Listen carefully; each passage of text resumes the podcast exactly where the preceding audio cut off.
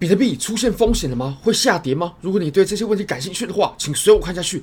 Bybit 受换过非常好用的交易所，无论从挂单深度、顺滑体验、交易界面都无可挑剔。现在点击下方链接，KYC 入金一百美金过后，就会立即赠送你一千美金价值的比特币合约仓位，这是真实的仓位。如果你获利了，你是可以提币走的。那如果你亏了的话，这也只是赠送的仓位而已。好，那我们来看一下，呃，我们目前。我依然持有之前那张七十万美金的多单啊，那不过呢，你可以发现资金费率已经扣得非常痛了，已经有五千美金都拿去缴资金费率了。嗯，这个其实也是做趋势单的一个缺点啊，就是资金费率。如果说它震荡了很久的话，那你持有单子的成本呢，是比持有现货要高非常非常多的。这个这个也是做交易的时候必须得考量的。那不过呢，我个人还是对于这波上涨，以目前来说，我还是认为是有信心的。好，那我们回到比特币的盘面上吧。其实从四小时的图表上，我们可以看到，我们目前还还在这个支撑上，对吧？大概在两万九千九、两万九千八左右。那么这个支撑呢，它一旦跌破的话，它一旦跌破，那么我们如果说在白色线上方所加仓的任何多头部位啊，包括现货啊、期货等等等呢，它都会处于相当大的风险当中。你可以发现，我们在前几次呢，我们都。非常完美的展现的支撑，不过，诶，那当然了，我们在这次消息面的下跌呢，我们也是撑住了。不过，诶，接下来如果说它继续往下测试的话，那我就认为非常危险了。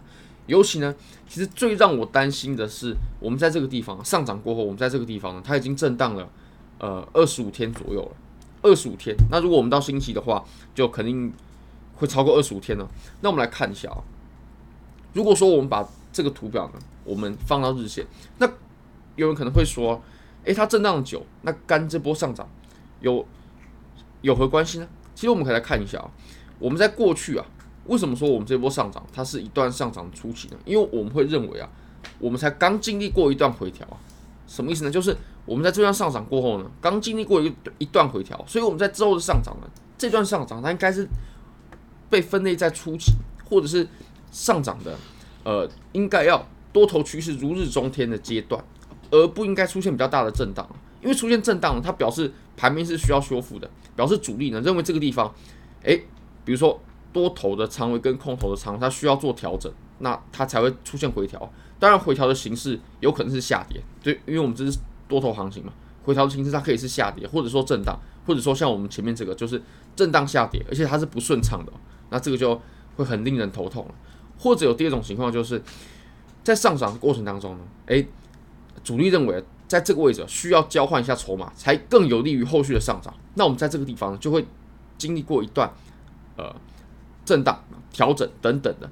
不过，为什么说在这个地方它震荡的久，它就不正常呢？诶，在这个地方交换筹码，然后清洗仓位啊，这个不正常吗？并不是说不正常，而是我们前面才刚经历过一个非常大的调整，而且这个调整呢才刚结束。我会认为说，诶，调整刚结束，我们正要走我们下一段的诶趋势啊。那明明。我们这个仓位啊，交换或者说清洗杠杆这件事情，我们才刚刚做完，我们才刚刚做完，为什么我们又要在这个地方再进行一次，而且时间又走了这么久呢？那这个就不由得人加大怀疑，或者说，呃，对于这波上涨的趋信心呢，诶，会有些折扣，会出现一些折扣。那其实我们在这个地方，它震荡的越久，对于多头趋势是越不利的，或者说呢，它震荡越久，就可以越表明。它这波多头趋势强不到哪里去？我们可以看我们前面几次它真正强劲的多头趋势，它是怎么走的？它的回调的时候，它在走震荡的时候，它是怎么走的？比如说呢，像我认为我们这个地方呢，它就可以当成一个非常经典的案例哦。在当时啊，它的多头趋势是走的非常猛的哦。诶，我是说前面的这一段嘛，你可以发现呢，上涨过后，诶，隔没多久啊上涨，诶，隔没多久上涨，诶，回调过后呢？瞬间的这种下杀，然后后面诶，它又是比较流畅的这种上涨，甚至你可以发现我们的这个低点啊都是不断抬高的，在震荡的时候它也是微幅的在往上涨的，而且这段趋势呢，它持续的时间非常久啊，也走了四十六趴，四十六趴的多头走势。那还有一个案例呢，是我们会看到我们在上一轮小牛的时候，其实我们在当时啊上一轮小牛的时候呢，我们走的好开开个 log，我们走的呢，它也是。走得非常顺畅，然后调整呢也都没有调整得太久，走得很凶。像我们在前面的这段上涨，好，中间确实是出现过调整的，但是都是非常强势的。当然了，呃，行情可以相作比拟啊，但是周期还是有有些不一样。好，那我们再回到我们当前的行情吧。